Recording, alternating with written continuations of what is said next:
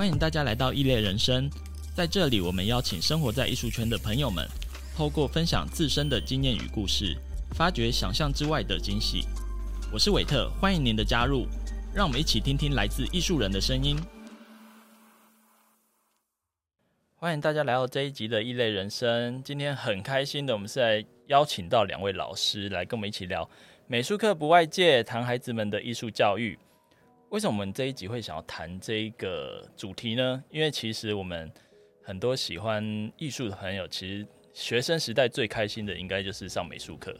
对，那其实我自己从小到大，呃，少数让我很有印象的老师，基本上像美术老师就会是其中一个。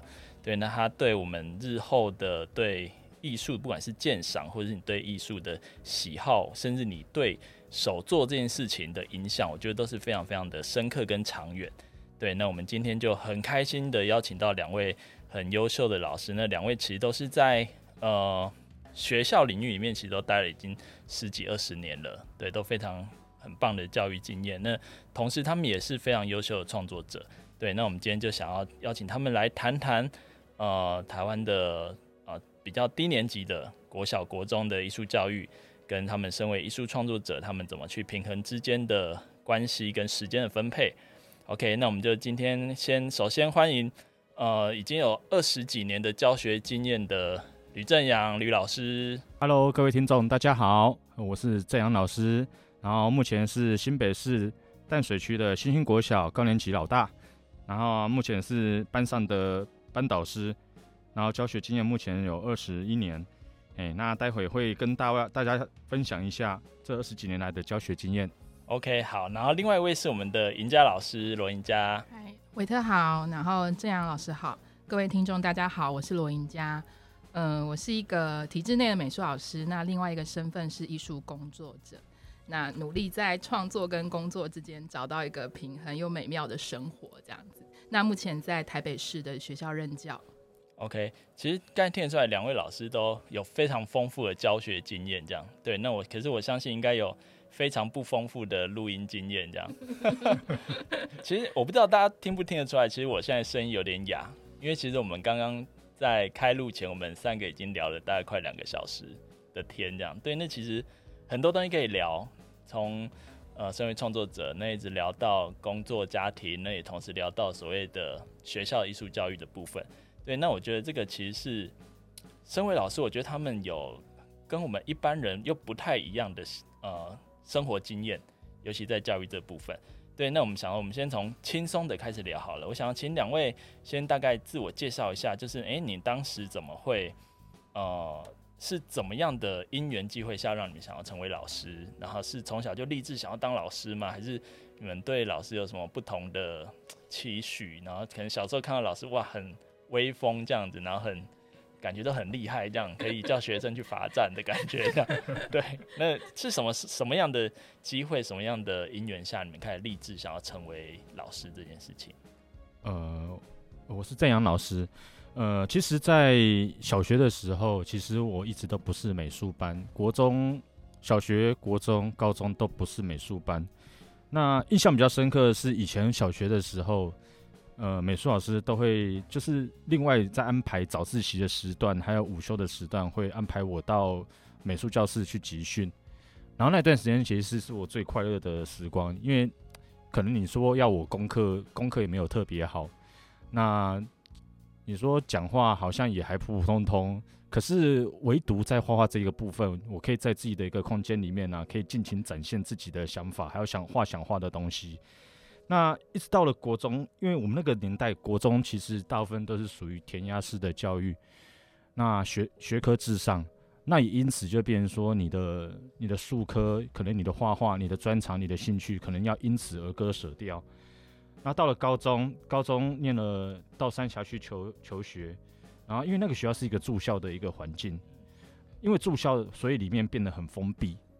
呃，甚至我们那个年代，也许现在听起来会觉得不可思议，就是那时候我们还有分男生走廊跟女生走廊，就说这个走廊男生才可以走，这个走廊女生才可以走，会分这样。那你找越界的话，也许教官就会叫去教官室里面关切一下。诶、那因为住宿的生活啊，其实你说封闭其实也蛮有趣，可是也是一样。我在高三的时候印象比较深刻，就是说那时候其实你也没有什么任何的目标，功课真的是中下，是属于中下的。然后会觉得说好像 马上就要考大学了，那该怎么办？那我印象比较深刻是那时候高高一高二的时候，就是每个礼拜，因为那时候我们没有周休二日，礼拜六还是一样要上半天的课。然后有一个社团活动，这个社团活动我参加了很多，曾经参加过电影欣赏社、疯狂篮球社。那这些社团其实大部分都是属于比较玩票性质的，就是说你参加了之后，你就觉得说很开心、很快乐，可是总觉得少了一点什么东西。那再加上那个时候，你的是属于那种个性性格，是属于比较万事不公啊，很多天马行空、天马行空的想法。然后教官，教官室，我常常被叫到教官室里面去，可能就是多所管教一下。然后在过程里面呢、啊，后来有发现到美术老师有注意到，说我有这一个方面，好像就是说画画还蛮蛮不错的，有天分这样。哎，天分也许有，可是没有经过磨练，所以那时候美术老师就觉得说。诶，你也许可以去，要不要考虑开一个社团，叫做美术社？因为以前学校从来没有美术社，你开个社团试试看。所以你就顺便当社长。对，就是第一个社长。然后那个社长之后进去之后，因为一切都是从零开始，那你会觉得说很新奇。对，你第一次知道说，原来我的，我我我我以前用的颜料跟现在就是说我要用的这些颜料，就是差距这么大。以前没接触过正规的素描训练。可是现在真正接受过正规的素描训练的时候，发现哎、原来这个还蛮好玩的。慢慢慢慢，你会发现到说，原来其实你会，我觉得投射到以前小学的那个、那个、那个阶段，又投射到高中，你就学，你会发现到说，原来我曾经会画画，那为什么不把画画这个东西？画这个东西拿来运用在现在你到求学的阶段里面一个很好的契机，所以那个时候美术老师也会鼓励我说：“那那你要不要考虑去考考看？就是说去考个美术系看看。”然后后来我想说：“诶，这也许可以试啊，因为我从以前从来也都没有想过。”然后到了高三的时候就开始就觉得说：“诶，我开始可以有有自己的时间，我可以有一个自己的时间来画画。”当然那时候早期因为社团，你其实画画并不是说摆第一。你会想说，诶、欸，这边有个漂亮的女生啊，啊，这边有个不错可以聊天的一个对象，或者怎样？可慢慢你会发现到，就是说，这个艺术这个东西好像有一个莫名的魔力。你开始会觉得说，诶、欸，以前没碰过的东西，现在来尝试看，原来可以这么好玩，原来可以这么的奇妙。所以那个美术老师算是你的启蒙者。是。呃，那小学其实小学的那个美术老师也是，也是我的启蒙者。那到了后面，你就发现说，诶、欸，慢慢走向艺术这一条路了。那到了大学，你很多东西开始重新开始自己摸索，你可能要开始第一次开始学学画水彩，可能比一般人还要来得慢，因为一般可能正规受过正规训练，也许美术班他们小学、国中会开始有玩过。那我真正玩水彩其实是大学，就是慢了很多。可是我觉得我很快乐啊，所以那阵子很多大学跟我同宿同寝室的同学，他们觉得说。我怎么每天都熬夜，都在干嘛？都在画画，都是熬夜画。那一天没画画，就觉得说怪怪的，就是浑身不对劲。那一直到了快要毕业的时候，那时候开始有个人生有个很大的一个想法，就是说，因为那时候我念的学校是师范体系、师范学院，然后你又是公费生，你必须要考虑说，你未来是要走教育这一条路。还是你必须，就是说，你真的是想要顺着自己的想法，你去当个艺术艺术工作者，OK，走这一条路。那这时候，那时候几经挣扎之后，后来我后来呃，我的一个教授，他会跟我讲说，你可以转个念头，嗯，你可以，也许你可以把你的画画的这一个热情啊，对，带到教育里面去，带带看。然后后来就开始正式去正式踏入那个教职的部分，你会发现说，跟你当初想象的差距很大。哎，就当初你就觉得说，你觉得差距最大在哪边？呃，小孩小孩的很多行动跟想法其实是没有办法控制、不可预知。那画画的部分，因为你可能就是说，你可以很自由自在做自己呃想要做的创作的美材或是一些题目。可是小孩这个东西，变成就是说，孩子的世界里面，我们没有办法就是说去去确认，就是说去可以预知说他未来会怎么会有会有进行哪一部分的行动。那我刚进去的第一年，坦白讲很很挫折，也觉得说，怎么他们的想法跟我的想法差距这么大？那如果我要如何就是说带领一个团队、一个班级？那这个班级、这个团队如何从就经由你的带领之下，他慢慢可以有个凝聚力啊？所以那时候我印象中，呃，分发分发到小学的时候，那时候好像才教两个月，就接到兵单，接到兵单就直接去当兵了。然后所以后来当兵回来之后啊，就你就发现到原本那个学校也因为超额。所以你开始要逼的就是说，我可能就是说这间学校我待不了，我势必要另外再选一个新的学校、新的环境去服务。那这是变说我人生第二次选择。那我选择的话，可能要想说，我到底要不要当老师，还是就是说我回归，就是我就纯粹的艺术创作这样就好。那那时候让你选择决定还是去当老师的一个契机跟点是什么？呃。有两个点，第一个点就是你工作上面，你势必还是有一个现实面经济的考量，这是第一个。第二个就是说，我我当初在带带在走教职这个部分，其实有一部分你会觉得说你还在摸索，可是你会有你开始会觉得说自己好像有某一部分的那种韧性，就是说我会想说我试试看，就我想试试看。就是说，也许现在不好，那我想尝试看，是不是可以从里面学到些什么东西？就你也想要挑战一下，对，挑战一下。也就是说，也许哪一天我尝试了一个不一样的、不一样的方法，会有不一样的结果。那个结果也许就是一个收获。其实这样听起来，正阳从学生时代就一直在进行一种挑战跟开创自己的过程。对啊，从呃那时候成立美术社嘛，一直到你可能面对教职的时候的挫折，你也不愿意放弃。我觉得这精神其实我们稍后会聊到，因为其实我觉得在他身上，尤其跟他带的班级所呈现出来的，我觉得小朋友真的多多少少有被你这样子开创，甚至去挑战自我的呃风格有去影响到。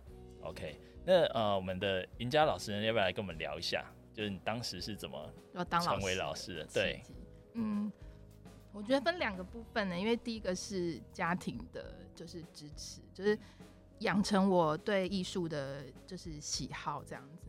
那再来一个原因是我从小是一路美术班上来，所以其实，在小学、国中到高中都有遇到很重要的老师。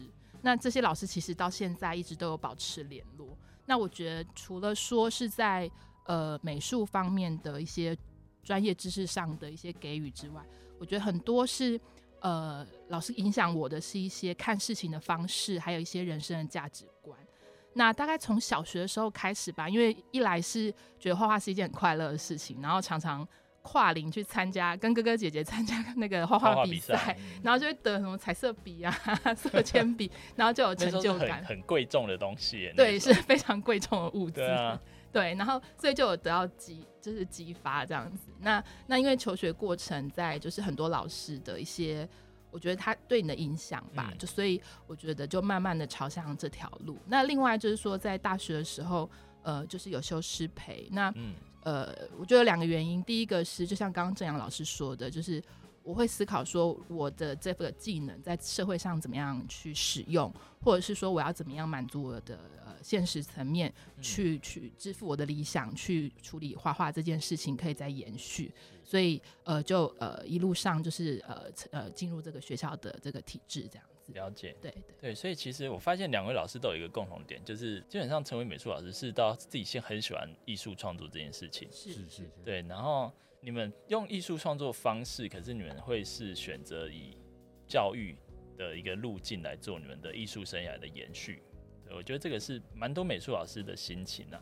那刚才那个赢家有提到说，其实，在你的求学过程当中，有一些很重要的老师对你有很大的影响。那你们现在自己也成为老师了，那你们有没有希望是自己也可以成为什么样的老师去？有机会可以影响同学，或是带给小朋友更多的、更好的，你们自己有想象过这件事情吗？哦，当然有。OK，那那是什么样的状态？嗯，我觉得第一个很重要的是，他喜欢美术这件事，或是他以后长大之后想到艺术这件事情是很开心的。我觉得这是一个蛮重要的点，嗯、就是说不会说啊，想要上美术课就。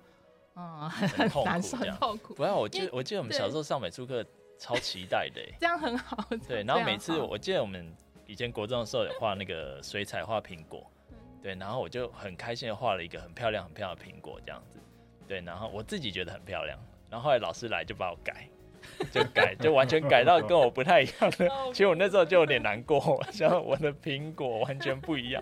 对，其实我觉得老师对不管是哪一个科系的老师，我觉得他其实对小朋友的影响都很大，而且我不知道我自己一直觉得美术老师他除了教所谓的美学的欣赏的能力之外，还有什么所谓的技法之外，我觉得。不知道对我来说，我觉得美术老师给我的影响是更深的一层，包含你之后未来对你有兴趣的事情，或者你想要做的事情，你是用什么样的看法去面对它？因为就像刚才提到，其实美术课它在所有的科任里面，其实它相对从我们在我们小时候啦，其实它相对没有那么样的受重视。对，它不像呃，除非你要，当然除非你要考美术相关科系，不然你。其实他的被重视课程不如国语、英文、数学啊这些比较，呃，就被大家注重的科目。对，所以其实那时候，呃，我在美术老师上看到的点是，你喜欢这件这这件事情，可它不见得是现在大家会鼓励你去做的事情。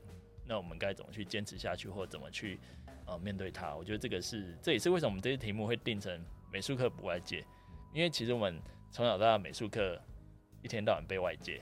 对，继续复习啊，考试啊。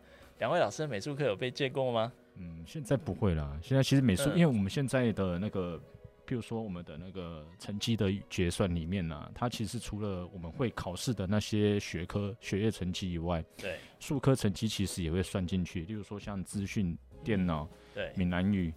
音乐、美术这些其实通通都会算进去。那十五年前有被借过吗？呃，当然有。对，就是你知道，印象很深刻这样子。对，所以我想聊一下，就是呃，因为两位老师刚好是教五六年级跟七八九年级，那其实我觉得这段年级的小朋友，我觉得他们正处于一个从幼童慢慢要转向青少年的阶段。那其实这阶段的小朋友，其实他们是非常有自己的想法。他们已经觉得自己长大，自己是一个很很懂得这个世界的人。我们那时候其实也是这样觉得啦，就觉得 OK，这个世界我很懂了，那他应该就是按照我想象的方式去运转运作。对，那呃，以这个在这个阶段当美术老师，你们觉得你们最主要的教学的目标跟方向会是放在哪里？呃，我我先讲一下哈，因为我觉得。我们现在的孩子，他们因为我们现在是少子化，对，这是我们目前面临到的一个问题。那少子化的话，变成就是说，我们的孩子他们会变得比较有、比较有多、比较有自己的主见。那家长的部分，他们其实也会认为，就是说，诶，很多东西可能要以孩子为为中心。对，那这个当然就是在在个人的各自的家庭里面，这是 OK 的。可是，在团队里面，也许我们就变成就是说，要配合团队。那一个团队里面，其实我都会引导孩子，就是说，诶，也许我们进行一个什么样的活动？那这个活动里面，我们可以借由讨论，还有沟通来一起进行。例如说像，像呃，譬如说好，譬如说像今天我上美劳课，对，也许我今天呃，不见得是要实做或是技巧的东西，也许我就是会放一个影片，嗯，先给大家看一看，看就是说，诶，你看这个影片之后啊，你对于哪个地方印象比较深刻？然后再看看，就是说我们生活生活周遭的食衣住行里面，是不是跟美感有一些相关联？譬如说，嗯，像，譬如说像小孩，他们我们的小孩现在都他们都会玩那个手游，嗯，手游里面呢、啊，为什么它会吸引我们？是它好，除了它好玩的地方，是不是它的有些颜色的部分呢、啊、比较鲜艳？光效果是是是，声光效果也会算进去。然后还有，譬如说它的造型啊，它的那个。是不是里面的处理啊，会觉得说让人家真的会吸引到你？比如说像我们有人有像我像我自己平常也会打电动，那打电动我也会想，我也可以看，就是也会跟孩子讲说，你看哦，以前早期的红白机，它的它的东西是这个样子，那再看看我们现在的一些，你可能就 PS 五，对，或者是一些比较高阶的一些家用型的主机，那你发现说，哎，从二 D 变成三 D，变成四 K，这里面解析度的变化。那这个跟美学有没有关联？有啊，当然也有。是。那我们可以看到，就是说，从这里面的变化里面呢，也许孩子他们就开始慢慢知道，就是说，一个游戏里面，包括我们的食衣住行、吃吃的东西，要如何让人家看起来觉得说很美味啊？哎、嗯欸，那这个都其实都是有些相关联的。因为其实你知道，在台湾，蛮长一段时间会被大家提出来讨论的，其实就是我们整个国民的美学素养。对对，那其实我觉得这个每个世代的又不太一样，因为像我们曾经经历过每个世代觉得的美，跟每个世代觉得的呃时尚，呃，我觉得又是完全不一样的东西。我们常常会觉得，哎、欸，为什么这些东西在某个时代它就是长这个样子？然后我们现在回过头来看，就觉得哎呀，好可怕，怎么回事？对，类似像那种发型，早期我们是中分发型这样子，对，之类。就其实我觉得这个 就是一种美感的，一直在随着时代在进步。对，那可是我觉得它可能中间的呃宗旨是不会变的啦。对，那其实我们今天特别想来讨论，也是希望大家可以来讨论看看，就是呃，大家常常会在讲说，我们要让整个社会、整个环境它的视觉美感是呃越来越美的、越来越好的。那到到底要从哪里做起？这可能已经不是单纯是设计师就可以来完成的事情了。对，那赢家要不要聊一聊？就是呃，你希望在你现在的位置，因为其实你带的年级七八九年级，我觉得又是更大挑战性。对，中学的孩子会更有想法。是，而且我觉得现在小朋友就早更早熟。对，对，有时候你可能跟他们聊天，是你会觉得哎。欸就是你讲不过他，对，就是觉得嗯好，OK，你讲的蛮有道理的，对。那银家，你要跟我们分享一下，就是以你目前的经验，或是你会希望你虽然是身为一个美术老师，那你会希望带给他们的会是怎么样的教学目标，或是你希望可以让他们有什么收获？嗯，我觉得可能会分就是三个层面，嗯，就是如果是就。带班的层面去处理，我会希望孩子是成为一个很良好的人类，良好的人类，最完善的良良好的定义是什么？就是可以好好在社会上生存，然后没有歪掉。Okay. 我这样讲会美美术老师要管到这个压力也太大了吧？就是他可以好好在社会上活着。OK，OK，okay. 这是这是很基本，可是我觉得却是很。重要的一件事情，非常重要。对对，就是今天不管他的课业成绩，或者是不管他美术的性向或表现如何，对，我觉得它就是一个，我觉得一就是是教育这件事情是用生命去改变生命，所以应该是说，呃，在比如说学校这个环境，或者是不管是我的课堂上，或者是在班级里面这个氛围里面，他可以怎么样朝向一个更好的自己或更好的人。我觉得这很重要。然后另外一个，如果说呃，就是放回到艺术这个领域或美术课程的话，我会希望，因为我觉得呃，美术这件事情是一个很弹性跟很中介的一个一个媒介，所以可以让他有一个呃弹性的方式去看他的生活，或者是说面对他现在，比如说中学阶段他自己。不管是学业上的问题，或是情绪上的问题，它可以成为一个转化或是抒发。那借由喜欢之后，他就可以透过艺术去，嗯，好像给他一个钥匙，去打开看世界的一个一个勇气，这样子。我会希望在课堂上或是在班级上，可以给孩子这样的方向。OK，对对，因为你刚刚有提到用生命传承生命。OK，那。对，其实我觉得美术老师就跟很多创作者一样，因为其实大家知道，艺术创作者他们没有所谓的退休，没有所谓的呃毕业，对，基本上他们这一生就是用来进行艺术创作这件事情。对，那可能对你们来说，美术老师他们是把这精神继续传承下去，然后希望他成为良好的人类。OK，好。那其实提到所谓良好的人类，那其实我们知道，我们最近。这几年其实整个大环境的改变，那我觉得以学在学生或者学校，我觉得他们是蛮第一线受到冲击的。比如说像我们的疫情跟少子化，甚至课纲的改变的影响。那我们现在聊聊疫情好了。在过去这一段时间，可能我们大家都有经历过所谓的在家工作，或是对那那学学校的小朋友们，其实他们也是有受到蛮大的影响。对，那可以聊在过去这一两年间，你们的教学的方式跟环境有没有受到太大的影响？影响非常的大。呃，首先第一个就是说，原本像以前以前我们会觉得就是说，一个活动一个活动的进行啊，全班都到齐，这是理所当然。嗯。可是现在变成就是说，你要全班到齐，还真的非常的难。也就是第一个冲击，譬如说像我现在带的毕业班，对，那第一个首当其冲就是说，那毕业照怎么办？嗯。那毕业旅行是不是有办法全班都到齐？对，哎，那就以前以前我们觉得理所当然的事情，现在变成就是说非常困难。那也因此这样子，呃，我会发现我跟我的孩子都开始慢慢就会觉得说，我们要好好珍惜大家都在的时段。嗯，哎，当我当像我我自己这几年我在线上教学，就是说我因为确诊而隔离，或是因为居家。家里面有人呃快筛阳性，然后因此而居家隔离，这样的情况变成就是说是一个普遍的情形。对，那普遍的情形就变成说，我们也许无法现阶段改变这个大环境，那我们就必须要去适应、去学习这个新的环境。也许就是说线上教学，也许呃我们以前像譬如说像以我现在呃老师的身份，我会觉得说以前我很少去面对直播。可是现在变成就是说，每个都变直播，都变直播主，对，好像变网红一样。对，就是说你面对的是一个冰冰冷冷的一个荧幕，可是你却要就是说，呃，又会说，又会唱，又会跳，类似像这样子，就是好像什么都要会。你会觉得很尴尬？一开始会，觉得好像自吹自来一样。可是后来慢慢发现，就是哎、欸，这个好像也是另外一个尝试。嗯，然后你会发现，其实还蛮奇妙，就是人类的潜能啊，适应力太强大了。对。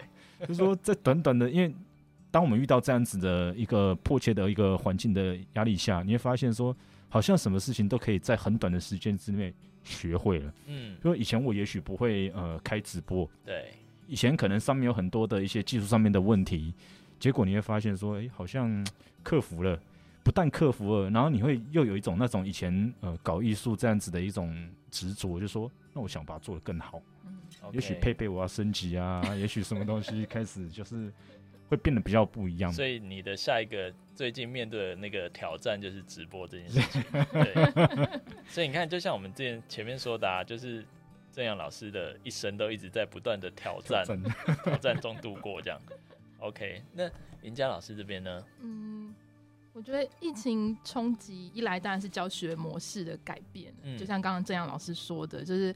呃，你要怎么样使用这些媒材，然后让你的课程在那个冰冷的荧幕可以让孩子引起兴趣？对。然后再来，我觉得是学生这一块，因为我觉得因为疫情，包含就就是使用科技或是用这个电脑荧幕上课这件事情，学生可能会变得比较两极。他的两极是指说，呃，喜欢上课或者是愿意上课的人，他可以用这个科技美材，或是用这些东西去更深化他自己。可是如果是平常在学校，可能我还可以看得到他人跟看得到作业的人，嗯、在疫情之下，他可能就再见，就没有了，没有了，对对，就没有了，就他就会变成学生的那个落差会会变大，对，所以我觉得老师必须要在这个中间去取得一个平衡，跟把孩子尽量拉回来。对对对，因为其实你知道，就是我觉得美术老师算在所谓的直播界教学直播界，我觉得算还好。我遇过体育老师，哦，那才信。我看过他自己在那个镜头前面做交互蹲跳，大概就这样做了快一个小时。我想整堂课下来，真的有运动到，应该就老师本人。老师对，可能你看整个疫情下来，体育老师每个都变得非常精壮，这样子。对，真的是很优秀，很优秀。OK，那其实像我们刚才提到，那其实两位那么丰富的教学经验，我想聊一下，你们有没有什么？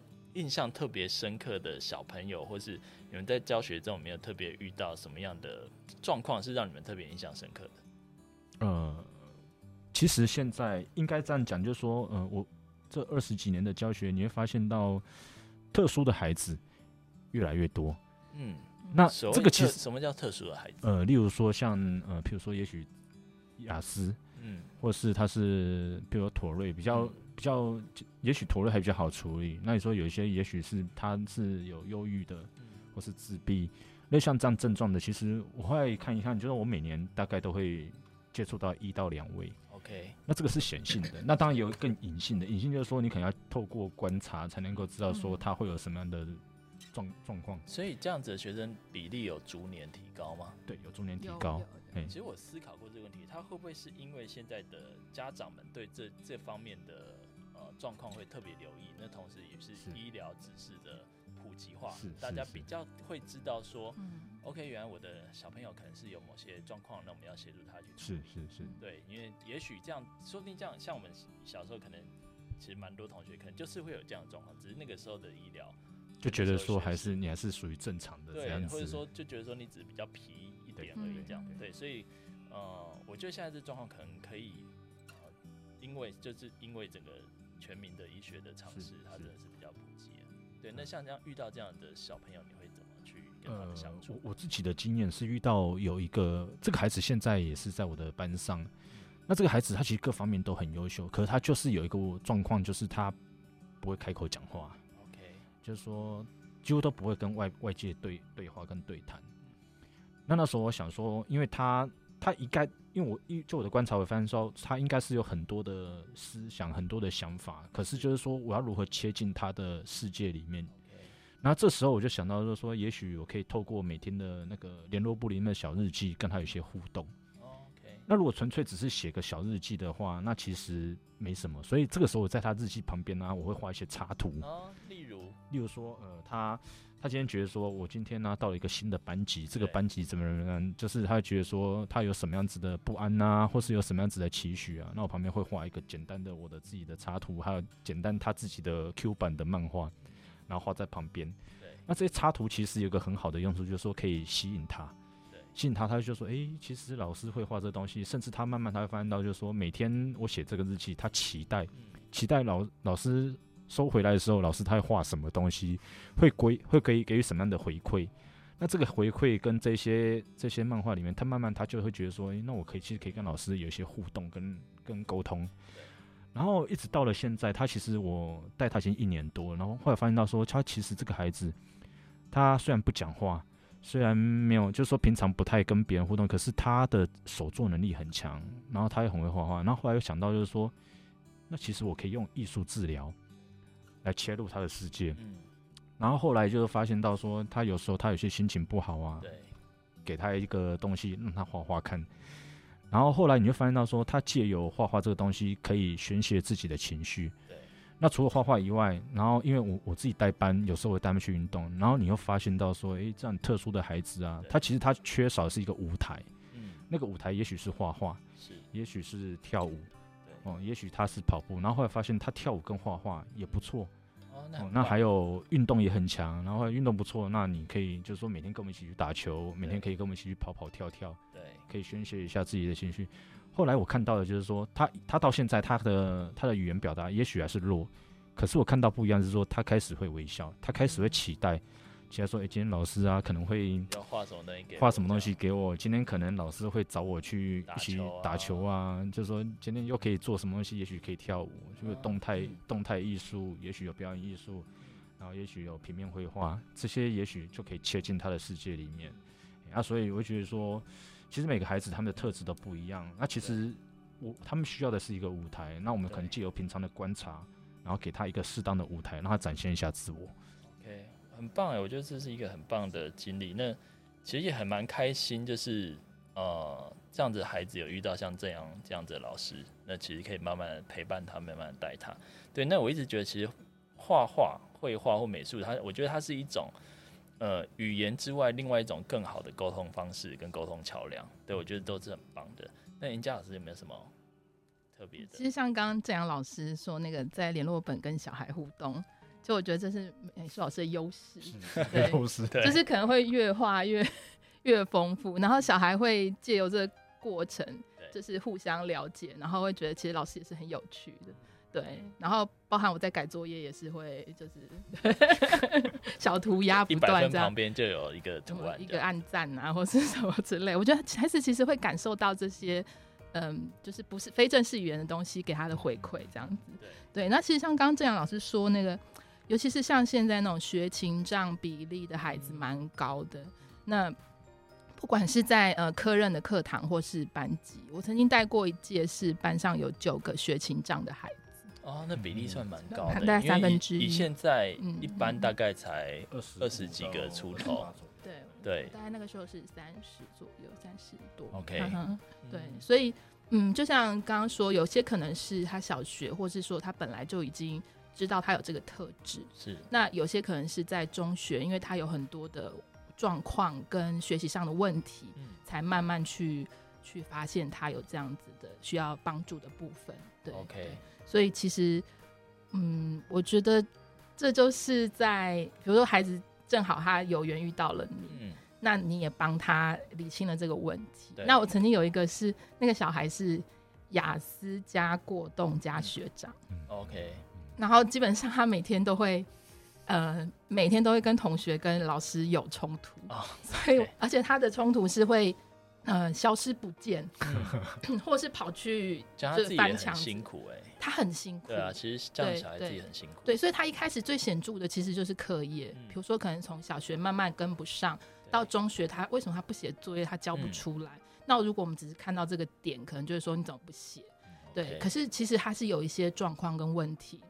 对，那当然，我其实也蛮感谢，就是说，呃，家长愿意配合，然后也有特教的，呃，就是资源协助这样子，所以，嗯，他后来也有很稳定的就医，所以其实我还就是看到这个孩子，就是长大之后没有歪掉，而且他那时候有很顺利有一个一个良好的人，对对，而且他有顺利 有学校的就读，然后还愿意就是回来。找你讲讲话，我就觉得是一个蛮欣慰的事情。我常在想，就是身为老师，我不知道哎、欸，如果有过去毕业学生呢，还愿意那么多年之后再回过头来找你们，是对你们是一个很大的欣慰或感动。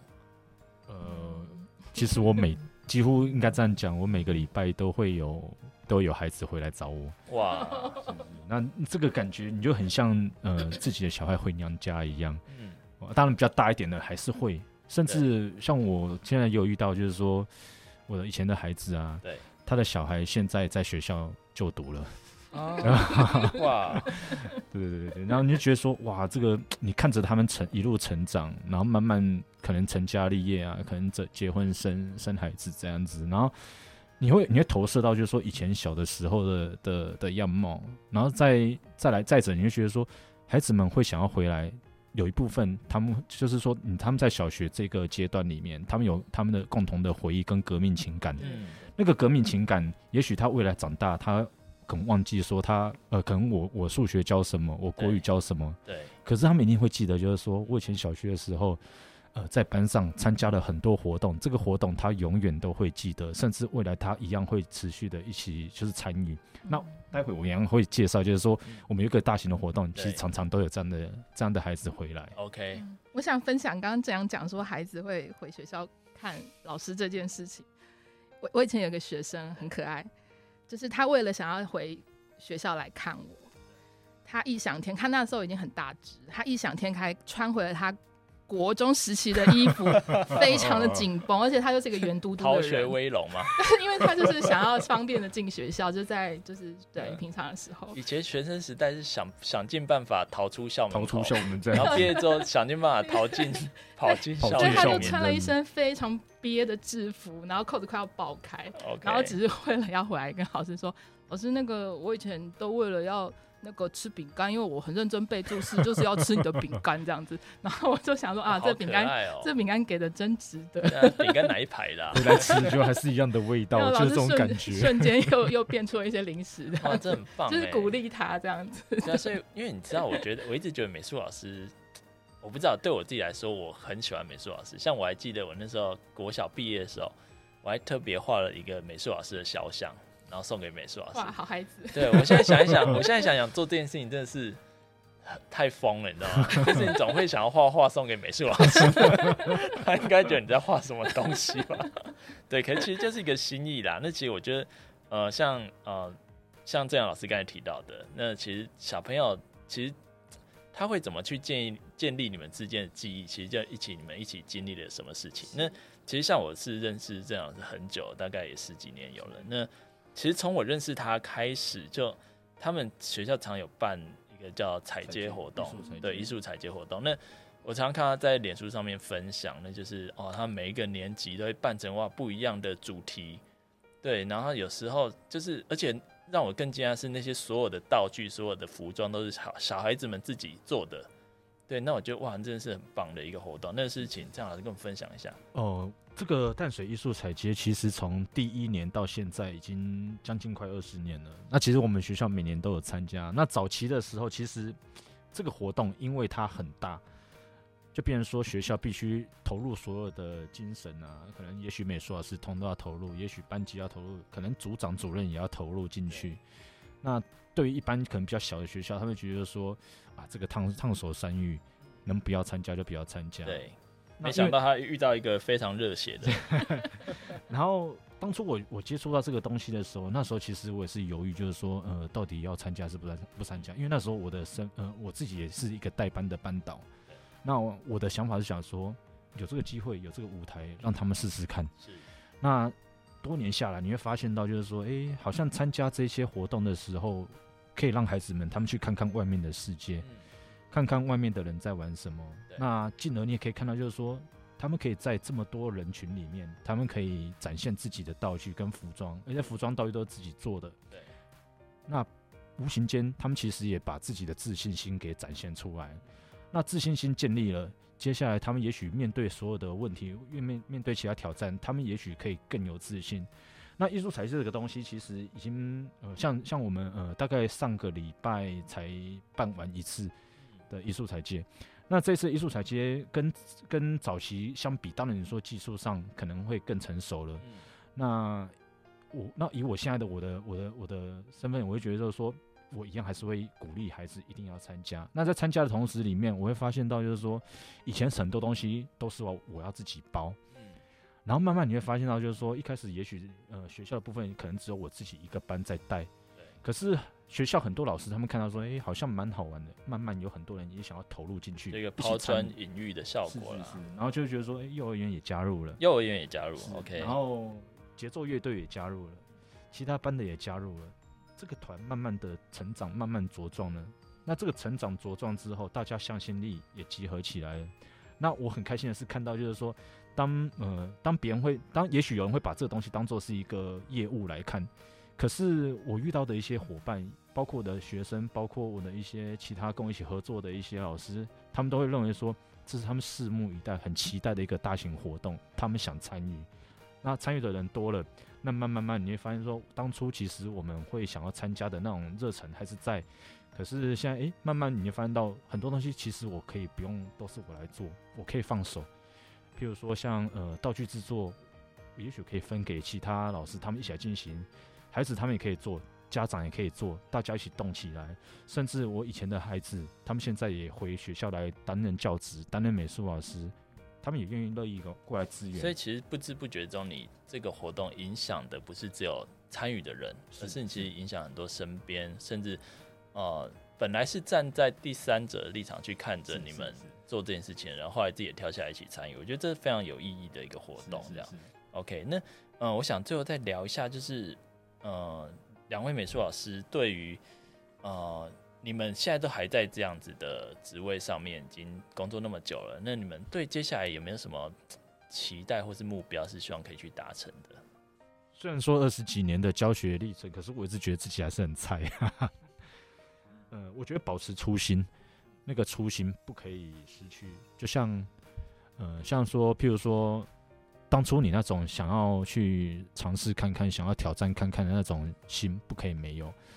呃，也许我今天我接到，因为我们现在教学环境一直不断在变，呃，像刚提到有那种疫情的问题，那这疫情的问题环境变了，那我们要学着就是说如何跟这个环境相处。也许我们可以换个方向，换个角度来想，呃，那像以以我现在来讲，疫情的问题，还有嗯、因为我我自己家庭，譬如说小孩现在也刚出生了，家庭也开始不一样，可能可能会很我我我。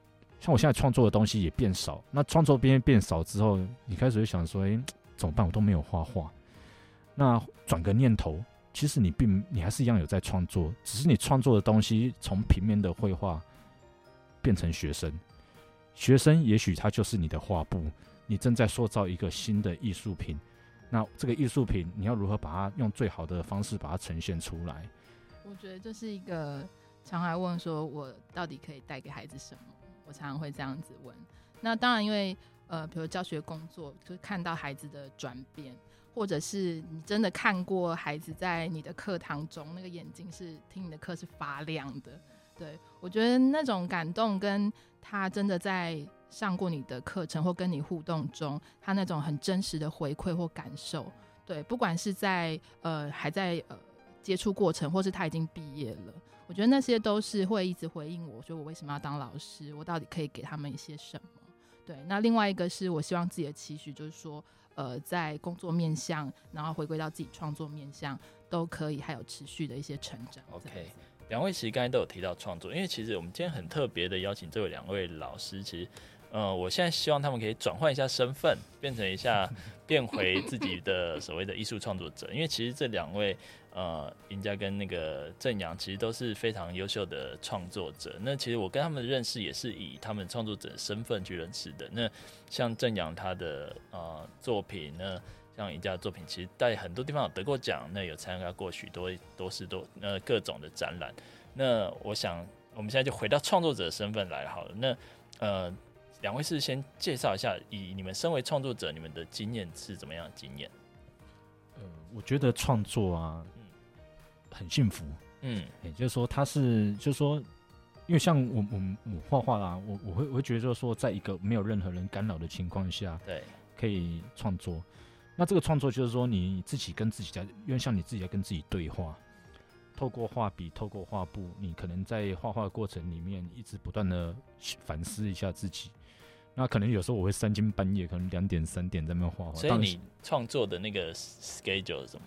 就是跟学校之间的，呃，会比较紧凑。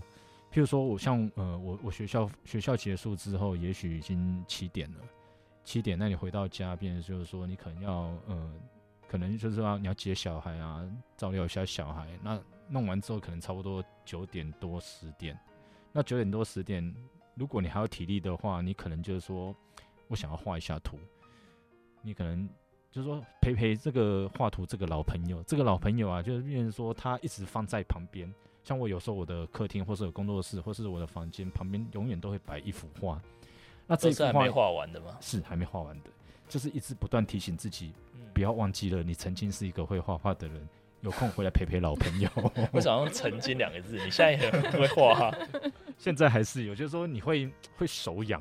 对啊，就是我就会画画的人，我觉得这个是一辈子的事情啊。对，就是创作真的是，对他不见得是你的职业或是职志，可是基本上他，你一旦沾染上喜欢创作这件事情，我觉得很难去戒掉。OK，我觉得会就是创作跟工作之间。尤其像刚刚那个维特说到，把老师这件事情当职志的话，我觉得太沉重了。我比较会希望用，比如说用 career 或 job 这两个频道去切换，面对自己，就是呃，在处理工作这一块。然后我觉得最大的重点是那个时间分配吧，因为其实老师这件事情，哎、欸，他很耗心神，是体力、时间，对，所以嗯。第一个阶段就是先休息，对，休息好，然后转换好频道之后，去处理创作、去念书，或者是拓展自己的生活领域。嗯，对，就是我觉得是时间分配，跟你自己一直把这件事情放在心上，你就会持续一直在创作上，还是会有东西。OK，对，对，对，所以其实基本上听起来，两位应该。都不会放弃创作这件事情，对，基本上我觉得也蛮难的啦。而且其实两位都是非常有天分，也非常努力，也同时非常优秀的创作者。对，那呃，今天其实找两位来谈了，我们大概聊了一下，呃，以他们这么多年来的经验，然后在艺术教育里面所看到的部分。那嗯、呃，我自己觉得就是蛮开心的。我觉得你们两个都有成为自己当时小时候。心目中的美术老师，对，你们都有去，不管是间接或直接，都有去影响到呃，你们希望带给小孩子，希望带给学生的一些感感受跟生活经验。那我相信也会未来会成为他们一个很棒的养分。对，OK，那其实呃，我们这堂呃不是这堂课，应该跟老师讲 讲话讲久了就变上课了。上课了。对，真的，我今天都坐姿都不能，对，要坐端正一点，今天跟老师聊天这样。OK，就我们今天呃这个题目，美术课不爱借谈孩子们的艺术教育，其实最主要是希望呃站在老师的立场去聊聊，呃他们站在第一线，然后跟小孩子的这最真实的感互动，然后最真实的反应。那也希望，当然，我觉得所有的爱创作的人都是从从小，然后美术课真的对他们影响是非常非常深远。对，然后呃，当然再次谢谢两位今天愿意跟我们这样子分享，谢谢，谢谢，对，那也希望我觉得能够让你们两位交到变成你们的学生是一件很幸福的事情，对，那也希望你们自己也感受到这份幸福的感动一直延续下去，对，OK，那我们今天的节目就到这边喽，谢谢两位，谢谢，谢谢，谢谢，谢谢韦特，欢迎收听本节目，欲得知更多最新消息，可以上金车文艺中心官网。或追踪金车文艺中心 KCCA 的 Facebook 与 Instagram 粉丝专页。